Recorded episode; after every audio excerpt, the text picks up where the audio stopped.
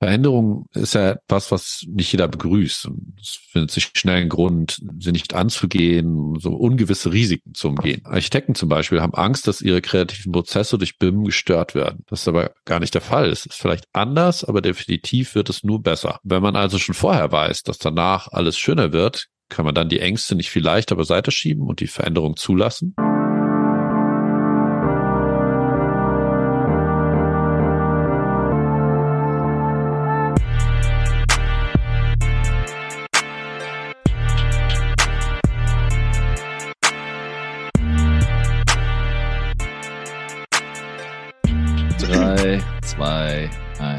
Bim, bim, bim, bim.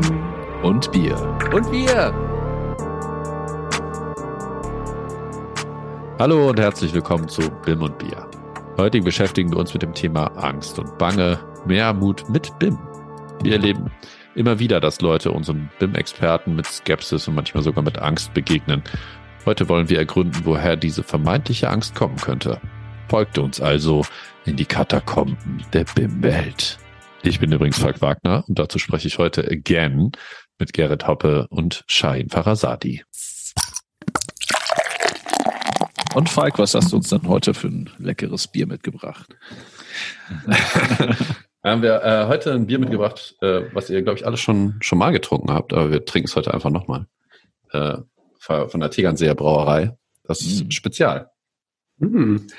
Was nicht zu verwechseln ist mit dem normalen Hellen dieser Brauerei. Das hat einen besonderen Geschmack und den ihr jetzt erleben dürft und den wir genießen werden, während ihr uns zuhört. Und wenn ihr Lust habt, mit zu genießen, dann werden wir in Zukunft euch vorher mitteilen, was wir trinken werden. Und dann können wir das alle zusammen trinken.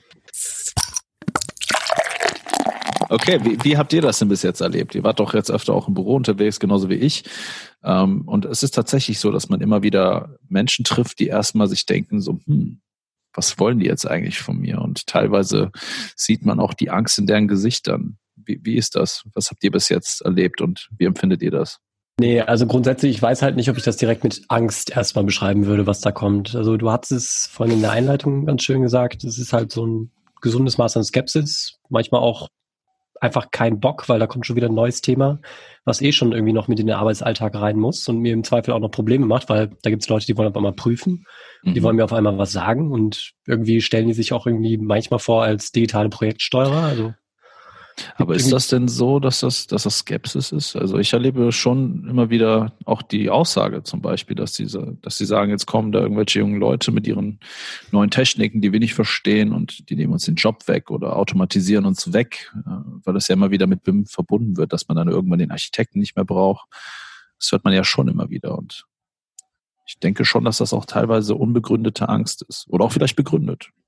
Wer weiß. Ich glaube, das, das ist so das häufigste Kommentar, ne? So, wenn mm. dieses BIM kommt oder äh, das wird ja häufig mit den 3D-Visualisierungsprogrammen ver verbunden, dass man dann keinen Architekten mehr bräuchte. Und mm. ne, das, äh, was, was genau dieses, was will der BIMer jetzt von mir? Äh, wo, wie will der mir jetzt erzählen, wie Architektur geht? So. Und das ist es ja nicht. Also ich glaube, die, die am meisten vor dem Thema Angst haben müssen, wenn man von Angst sprechen möchte, um bei Gerrit zu bleiben, sind eigentlich die Projektsteuerer, weil es ist nicht so, dass man ihnen ihre Aufgabe wegnimmt, sondern macht die Aufgabe ein Stück weit unbrauchbar in Projekten. Mhm. Und zwar nicht der BIM-Manager oder der BIM-Koordinator selber, sondern einfach die, die Technik, die Systematik, die dahinter steckt. Äh, die verändert das Gefüge. Und ich mhm. denke, das ist eigentlich für, für jeden Planungsprozess eigentlich nur von Vorteil, weil der Prozess selber sich im Projekt trägt und keinen braucht, der da künstlich irgendwelche Regeln aufsetzt. Ich meine, was macht ein, was macht ein Projektsteuerer? Eigentlich nur kontrollieren die ganze Zeit. Eigentlich wird super fürstlich bezahlt in Projekten, mhm. macht nichts anderes, als die ganze Zeit nur anderen auf die Finger zu gucken. Genau, das sind ja auch so die Dinge, meine persönliche die, Meinung. Das sind ja auch die Dinge, die automatisiert werden tatsächlich. Also dieses manuelle Prüfen, was Projektsteuerer immer gemacht haben, wie über, über Pläne schauen und gucken oder einschätzen, ob die Qualität gut genug ist. Das wird jetzt teilweise automatisiert durch, durch Programme wie Solibri, Navisworks oder DeSide ähm, und wird dann tatsächlich auch mathematischen Regeln unterworfen, so dass es dann auch wirklich mit Hand und Fuß und nicht nach subjektivem Empfinden kontrolliert wird, sondern wirklich nach ähm, Sauberkeit, Fehlerfreiheit und ähm, dem Grad, wie weit das Projekt oder die Planung im Moment ist.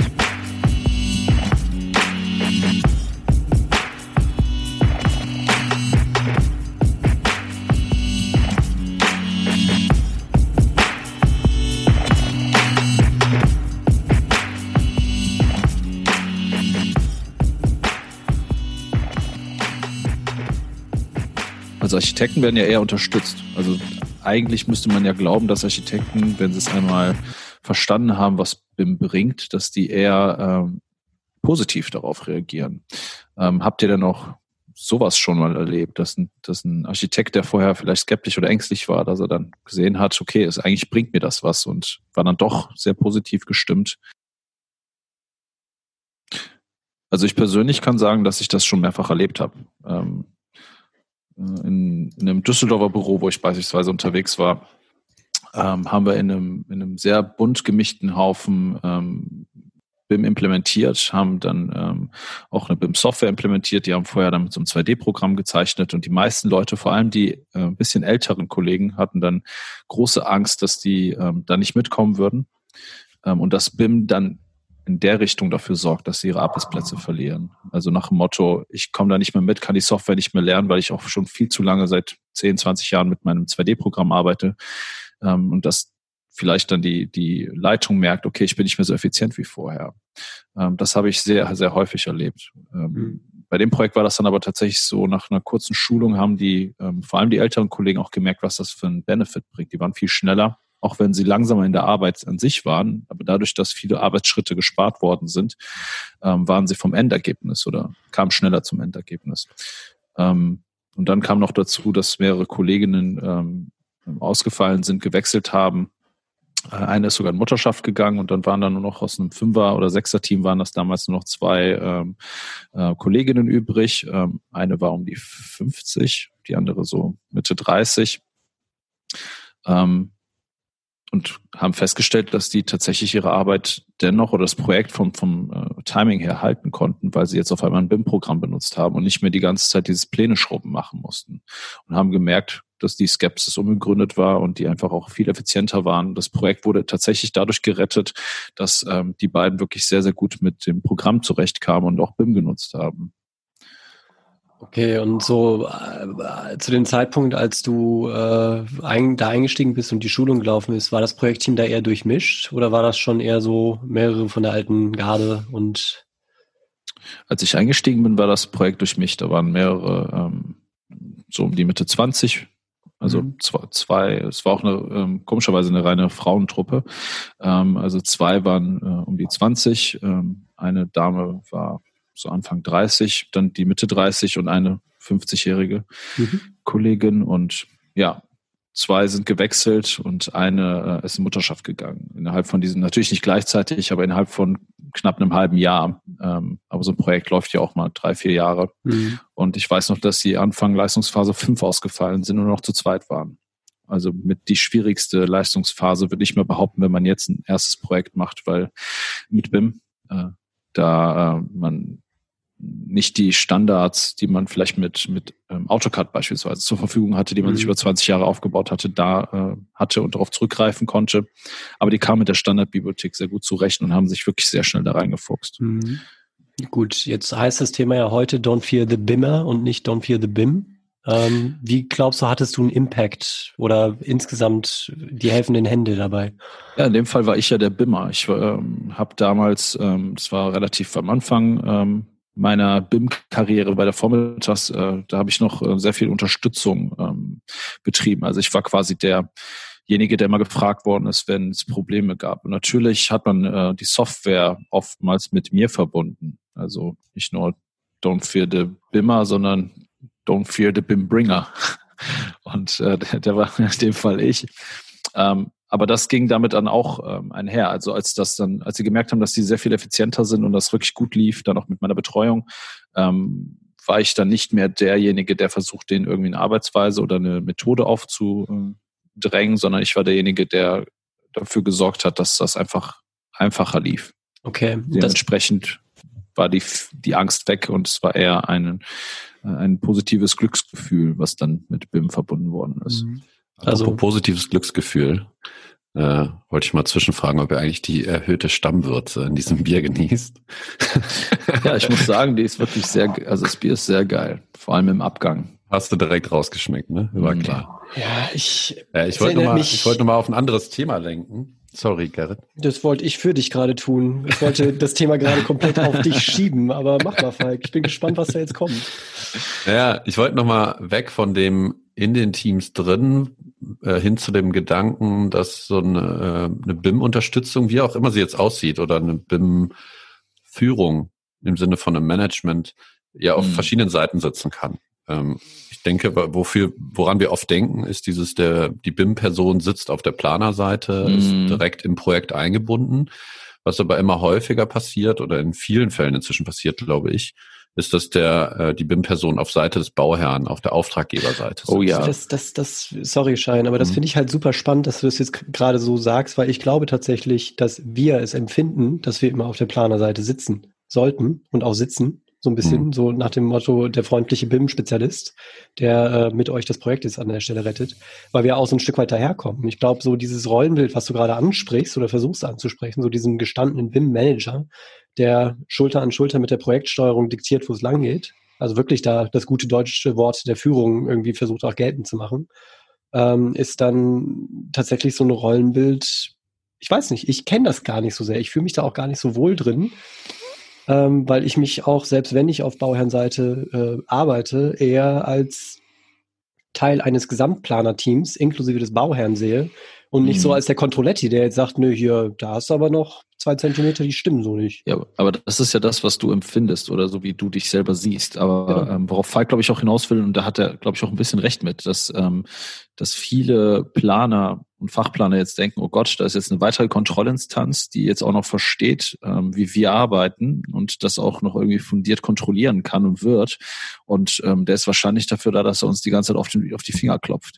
Das ist tatsächlich so. Also ähm, wenn wir auf Bauherrenseite sitzen, dann ist in den ersten ein, zwei ähm, Minuten des, des äh, Kickoff-Gesprächs merkt man schon da so eine Distanz und so eine Anti-Haltung uns gegenüber. Ähm, aber relativ schnell wechseln wir das, äh, ähm, das Gespräch oder die, die, wir, wir lenken das Gespräch sehr schnell in die Richtung, die Garrett jetzt auch gerade ähm, mhm. angesprochen hat. Also wir sind nicht dafür da, dass wir euch kontrollieren, sondern wir sind dafür da, dass wir euch absichern und dafür sorgen, dass wir gemeinsam in diesen sicheren Hafen äh, einlaufen, dass Zeiten gehalten werden, eingehalten werden können und dass einfach alles richtig läuft. Ähm, aber am Anfang äh, definitiv. Also wenn wir dann vor allem auch die, den Einleitungssatz sagen oder dann wir auf das Thema BIM zu sprechen kommen wollen, dann gibt es schon hin und wieder einen Seufzer.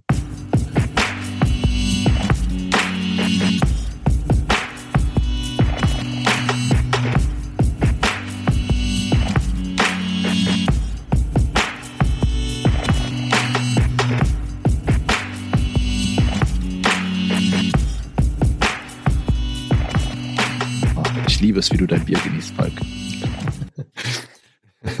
genau. Auch noch in so einem genau geilen das, Glas. ja, natürlich. Das ist ein Degustationsglas. Das muss schon sein. Ja, du, du bist der richtige Biertrinker. Mir ist das immer verschwendet. Ich trinke das gerade aus so einer Plastikflasche raus. extra, extra umgeschüttet, ja. Wie am Bahnhof. Ach so, ist gar nicht deine Flasche, oder? Nee, hier. Ach so, okay. Meine Nachbarn denken, ich trinke gerade irgendein Sportgetränk, dabei ist das, das Bier gut. aus einer Sportflasche. wir, wir, wir, können dir auch für nächstes Mal dann so schöne kleine braune Tüten noch besorgen. Dann kannst du die um die Flasche wickeln. Oh ja. So wäre es, wenn wir in den USA wären. Das, das ist meine Outdoor-Flasche, wenn, wenn ich joggen gehe. So, Freunde der Sonne, lasst uns mal wieder zurück irgendwie äh, zum Thema kommen. Das ist doch das Thema.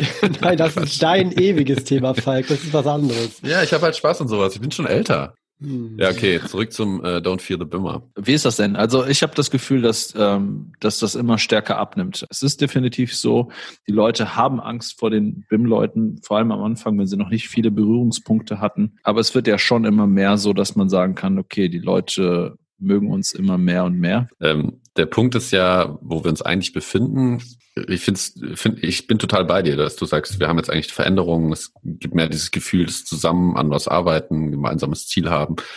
Auch bei verschiedensten Projekten, ja, äh, mhm. von ganz einfachem Architekturprojekt bis zu hochkomplexen Geschichten. Was eher entsteht, ist, glaube ich, jetzt so ein Momentum, wo das Gefühl aufkommt, naja, was der macht, ist ja ganz einfach, kann ich auch selber machen. Mhm. Äh, ihr kennt das so aus dem, aus dem Modellierungsbereich, ne? Äh, wo dann in Unternehmen plötzlich, und da haben wir ja letztes Mal, äh, glaube ich, auch drüber gesprochen, dieses Thema des BIM-Koordinators auftaucht, ne? dass auf einmal jemand sagt, ja, ich mache jetzt dieses BIM. Ja? Ich habe mhm. ja in der Uni habe ich Revit gehabt, ich mache dir das. Und äh, solche so Personen haben wir auch schon mal unter anderem dann bei uns im Kollegium plötzlich gehabt, weil die gemerkt haben, irgendwann gemerkt haben, was es bedeutet, was dahinter steht und dass sie das eigentlich innerhalb ihres bestehenden Architekturbüros zum Beispiel gar nicht in der Tiefe umsetzen können, was mhm. BIM wirklich, wirklich ist. Ja, ist ja, ist ja menschlich. Ich denke auch jedes Mal bei dem Boxkampf, das könnte ich besser als das, was er macht. Nach meinem ersten Sparring, nach den ersten zwei Runden habe ich gedacht, okay, es ist doch nicht so einfach. Ja, aber das, was ich schon äh, schön finde als eigentlich Wechselwirkung von dieser Strömung, ist, dass man zum einen doch feststellt, dass es da ein bisschen mehr zugehört, als wie wir letztes Mal schon besprochen haben, einfach nur ein Programm zu öffnen oder mhm. davon mal gehört zu haben. Ähm, vor allem aber auch, sagen wir mal, eine Akzeptanz eigentlich dann ganz gut und, und vor allem auch gewinnbringend irgendwie anfängt sich zu gestalten, wenn man nicht im ersten Projekt mehr ist, sondern tatsächlich entweder im selben Planerteam weiter zusammenarbeitet oder tatsächlich auch äh, ja im, im, im eigenen Haus eigentlich das Thema weiterträgt. Also das ist nun mal so, dass man jetzt nicht so wie beim Fahrradfahren auch. Man legt sich halt erstmal auf die Fresse und dann kriegt man es irgendwann hin. Und dann findet man es auch mhm. irgendwann cool. Und dann fährt man wie manche andere Kollegen auch 1400 Kilometer im Jahr. Ne? Ja, aber jetzt vielleicht abschließend zu sagen, was würdet ihr denn heute jemanden in einem Satz sagen, der euch sagen würde, ich habe Angst vor Bimmern? Wie würdet ihr ihm entgegnen? Hab keine Angst, wir wollen nur dein Bestes. Ich dachte, wir wollen nur dein Geld. Nein, hab keine Angst.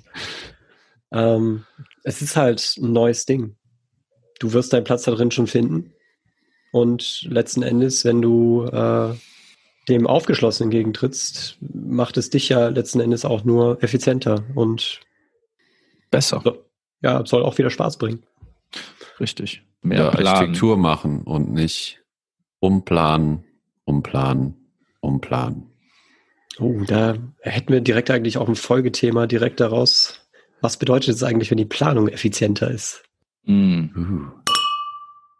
Und das war das Schlusswort. Wir sind leider zeitlich schon am Ende. Vielen Dank an dich, Gerrit, und an unseren Vormittags Alumni Schein fürs Mittrinken und Diskutieren heute. Wir hoffen, es hat euch gefallen und ihr nehmt etwas für euch mit. Danke fürs Zuhören. Bis zum nächsten Mal. Ciao. ciao. Tschö.